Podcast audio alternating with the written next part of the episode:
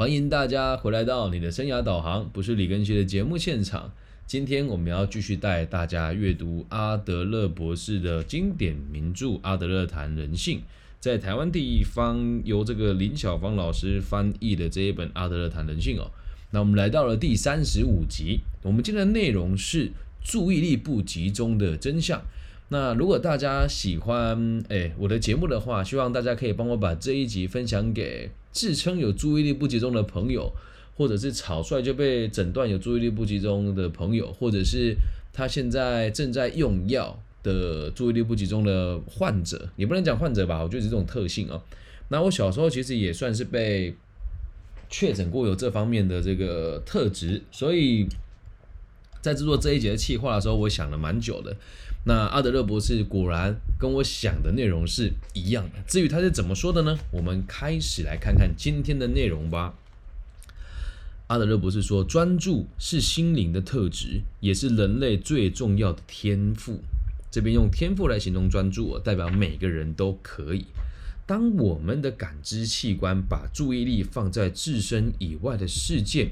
或者是体内的某个状况的时候，你就会感觉到某一种紧绷的存在。但是这种紧绷的感觉并不会散布到全身，而是集中在某一个单一的器官上面。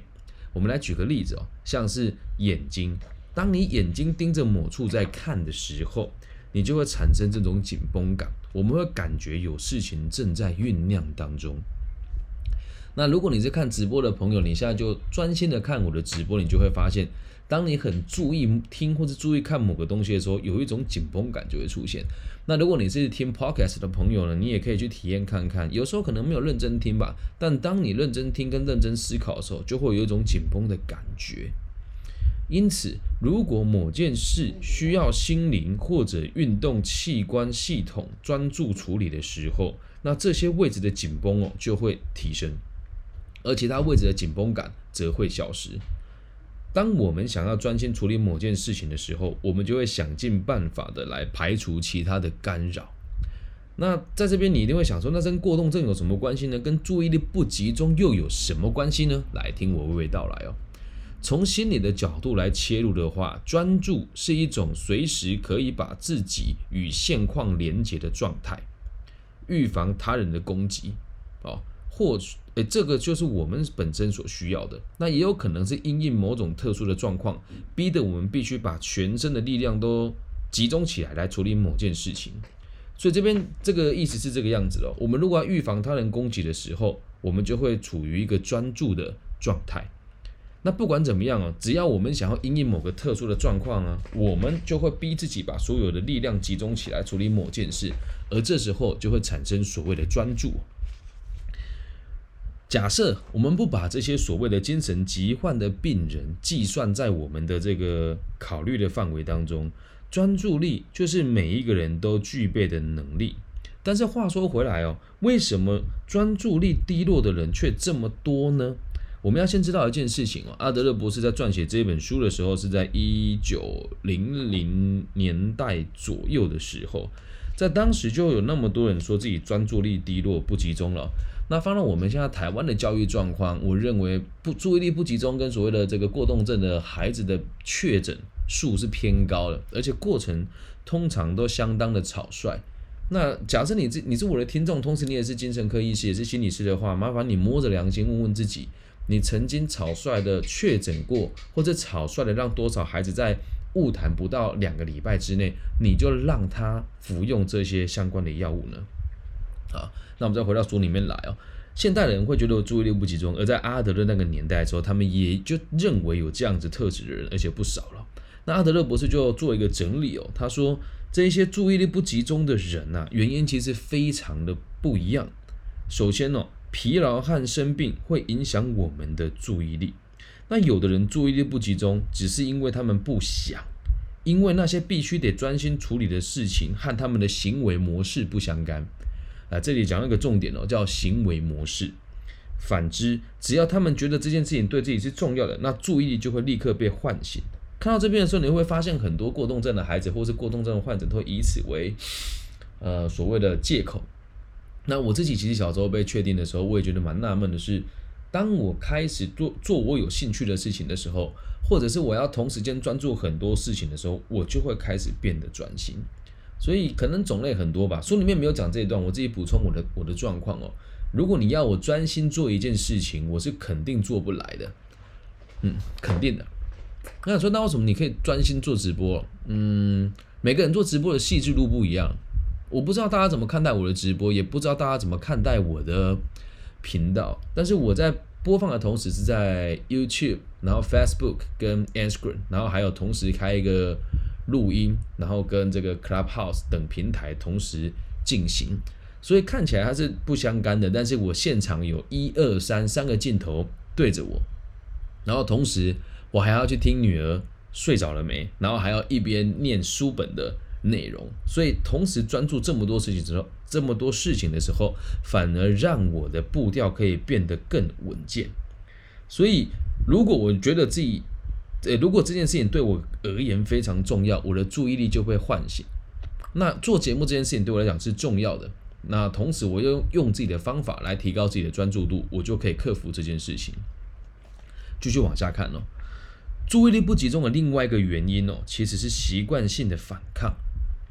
阿德勒博士这个说法可能会让很多人觉得不恰当，但是凭良心讲，我的立场跟他是一致的。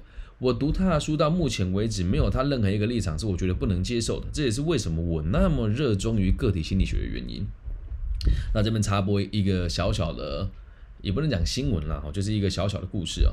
呃，有一个好几年没有见面的朋友考上心理咨商师，然后那一天我就想说，哎，难得他私讯我，我就回答，我就问他，我说你比较喜欢哪一个学派呢？他说哦，荣格，我就懒，我就没有继续追问他。我说嗯，我比较我忠心于阿德勒的思想。他竟然回答我说，阿德勒最近几年很主流啊，嗯。那我必须得讲，我喜欢他不是因为他主流，是因为我立场跟他完全一致。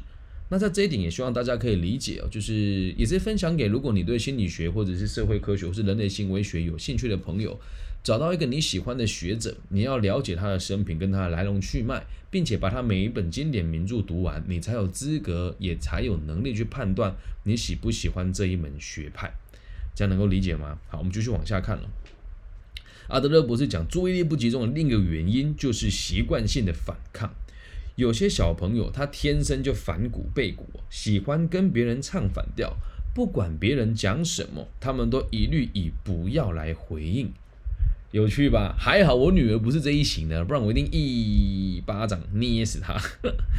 他们会觉得哦，不赞成的话呢，就一定要直接表达出来。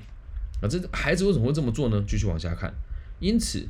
教养小朋友的人要负起责任哦，要用有技巧的引导小孩认识自己的本分是什么，并且让小朋友觉得课业的学习与自身的行为模式是相关的，同时要将它融入生活中。那身为父亲啊，我自己的角度也是这个样子啊，呃。我会让孩子知道他该做什么事情。就以今天为例子好了。他说：“芭比，我不想洗碗。”我说：“那为什么你不想洗碗？”他说：“因为我今天不舒服。”那是他说的，是不是？我也不知道。我说：“你要老实告诉我。”他说：“没有，我就不想洗碗。”我说：“可是这个碗是你吃的，明天去学校如果没有碗，你就没有饭吃，那怎么办呢？”这时候我跟他讲：“那好，呃，我们今天煮完饭了，地板也要清洁，桌子也要擦。”那原本擦桌子跟擦地板是我的工作，那我跟你交换，可以吗？他说好，那我就让他擦桌子跟擦地板，那我来帮他洗碗。那这时候也是引导他认知他的本分是什么。你会说，那扫地、哎，擦地板跟擦桌子是你的责任还是他的责任？呃，我们讲的本分哦，就是生活的所有的需求。那维持家庭的整洁是我和我女儿的共同的目标，所以这也是让他知道我的本分跟他的本分。同时讲完了这件事情之后，我会要求他，那待会结束之后，把联络簿拿好放在客厅的桌上，等我洗完碗之后来帮你看。那这里也让他知道，我们的本分跟课业的学习和他的自身行为模式都是相关的。那如果今天我没有办法让他做到这件事情的话，就会变成是他的这个本分跟他学习和他的生活模式是不相关的。能够理解吗？所以要让他一脉相传，要让他的本分跟他的这个课业的学习融入生活当中。这时候你就会发现，他在不自觉当中就会以不专、不需要过于专注的方式，专注的来完来完成这些事情。所以继续往下看哦，对于任何外在的刺激，有些人觉得视觉、听觉、内心感觉都很敏感，有些人，但是绝大多数的人呢，只有视觉比较敏锐而已。有的人会习惯用眼睛来感受生命，有的人只用听觉器官，有些人则不依赖视觉，眼睛甚至从来都不注意外在的事物。影像的视觉完全引不起他们的兴趣，还有另外一种人更更有趣哦。明明他们最感兴趣的事情就摆在他眼前，而他们却没有注意到，这是因为他们最敏感、最灵敏的器官并没有接收到相关的讯息而已。那你不妨想一想，在直播现场的你，在这个 podcast 收听的你，你的主要的感官是哪一个呢？就我的经验而言，听我的频道的朋友，大多数应该都是听觉吧，因为确实我的影像的流量远远不及我的声音上面的流量。好，我们继续往下阅读。如果我们要唤起一个人的注意力的话，就要让他们打从心底觉得这个世界有趣，兴趣的影响力比注意力还要更大，有趣吧？如果不有趣，他就不专注了呀。所以，所有说自己无法专注的人，就是你觉得这个世界不有趣，就这么简单。我现在觉得世界很有趣，因此我做每一件事情都相当专注，专注于当下，享受于当下的感受。所以，有的人会讲说，我要逼自己，我要强迫自己，这个说法我认为有很大的问题。任何事情都不需要用逼迫了，因为只要它有趣，就不需要逼迫。所以，只要认为世界有趣，你就自然而然的能够有能力专注于每一个当下。人呐，只要一旦对某件事情感到有兴趣，注意力自然而然的就会集中。只要有了兴趣，教养孩子的大人根本不用担心注意力集中与否的问题。所以，在我小时候的状况哦，是妈妈送我去学跆拳道跟芭蕾舞。而在我那时候觉得芭蕾舞有趣、跆拳道有趣的时候，我就不需要特别提醒自己需要专心。兴趣其实是一种基本的心理工具。只要你有兴趣，我们会为了某个目标学习一门知识。人在成长的过程当中，没有不犯错的。一个人的观点呢，如果有误并且固定成型，那注意力就会用错地方，容易坐在容容易做一些对于未来准备不相关的事情。假设我们很关心自己的身体或者是权利。往后，只要与利益有关的事情，或者是自身的权利遭受到威胁，我们的注意力就会出现了。说到这边呢，不得跟跟大家分享一个我真实的案例哦。呃，有一个在某个顶尖大学的女孩子，因为家境贫困，然后在打工。那这个顶尖大学的你也知道嘛，在台湾的顶尖大学绝对不会跟我李根熙合作。我是说以成绩排名来讲啊，那愿意跟我合作大学人都是还不错。但是成绩越前段的大学越不愿意跟我合作，究竟是什么原因呢？我也不理解。而这位同学呢，也在他们学校的这个智商中心和老师讨论。他说我在打工的时候被大家欺负，我事情没有做好，然后公司的人骂我舔无廉耻，骂我说无法。胜任工作还有一大堆借口。那老师跟我说，呃，有情绪就要说出来，然后并且告诉我，呃，要跟这个主管表达自己的立场。我就很好奇，是孩子事情没做好，这是事实。那你事情没有做好的状况之下，你就只你还会去跟我说别人骂我无耻？那这个状况就是你只关心自己的身体或是自己的权利啊。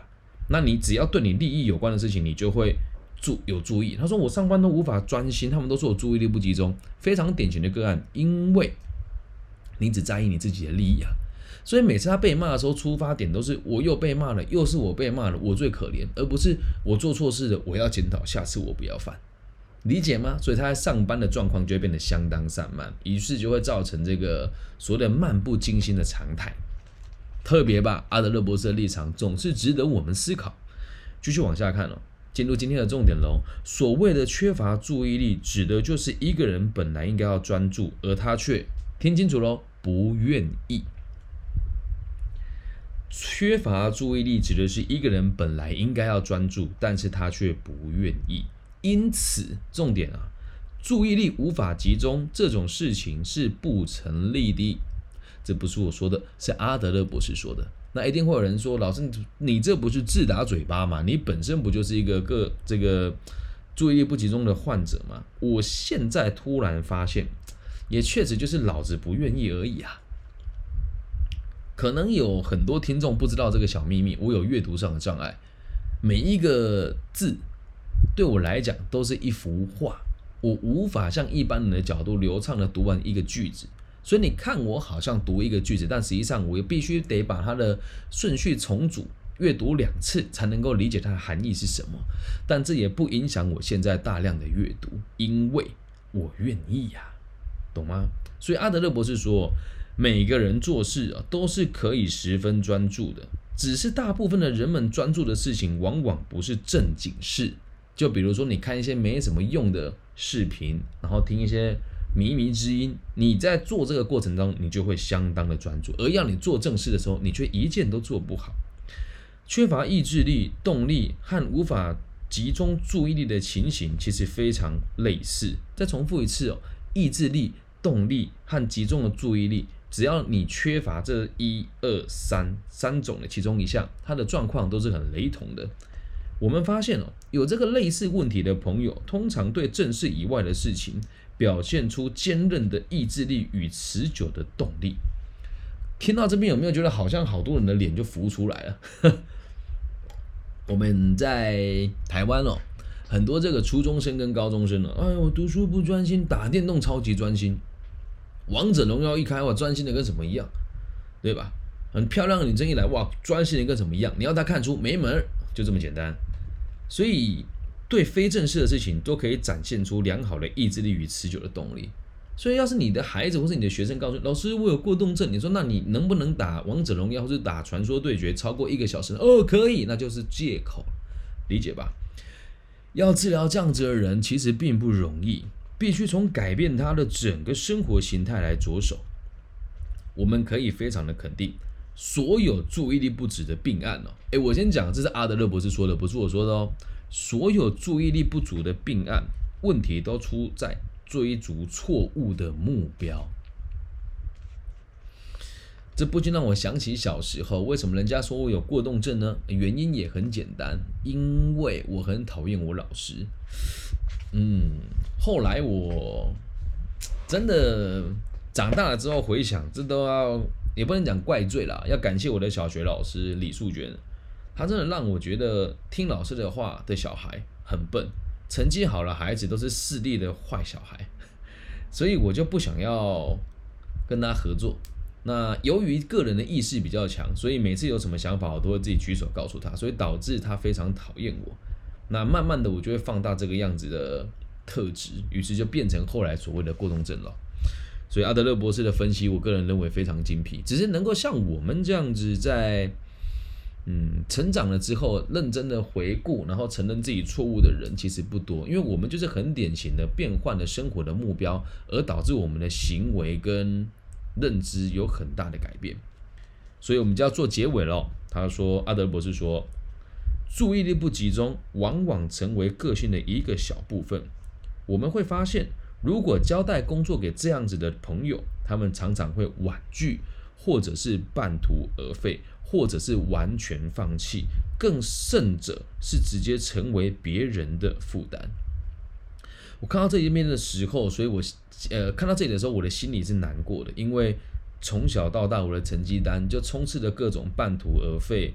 耐心不足、注意力不集中，或是这个无法合群的这些评价，但我真的觉得这样子说有点过分了。怎么不去检讨这个环境的大家给我们这样子人什么样子的伤害呢？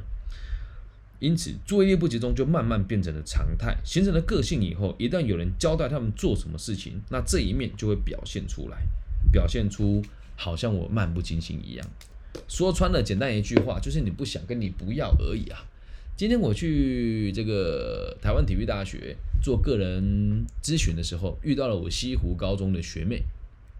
那我这个学妹也是比较奔放大方，然后想法比较这个活泼、有逻辑哦。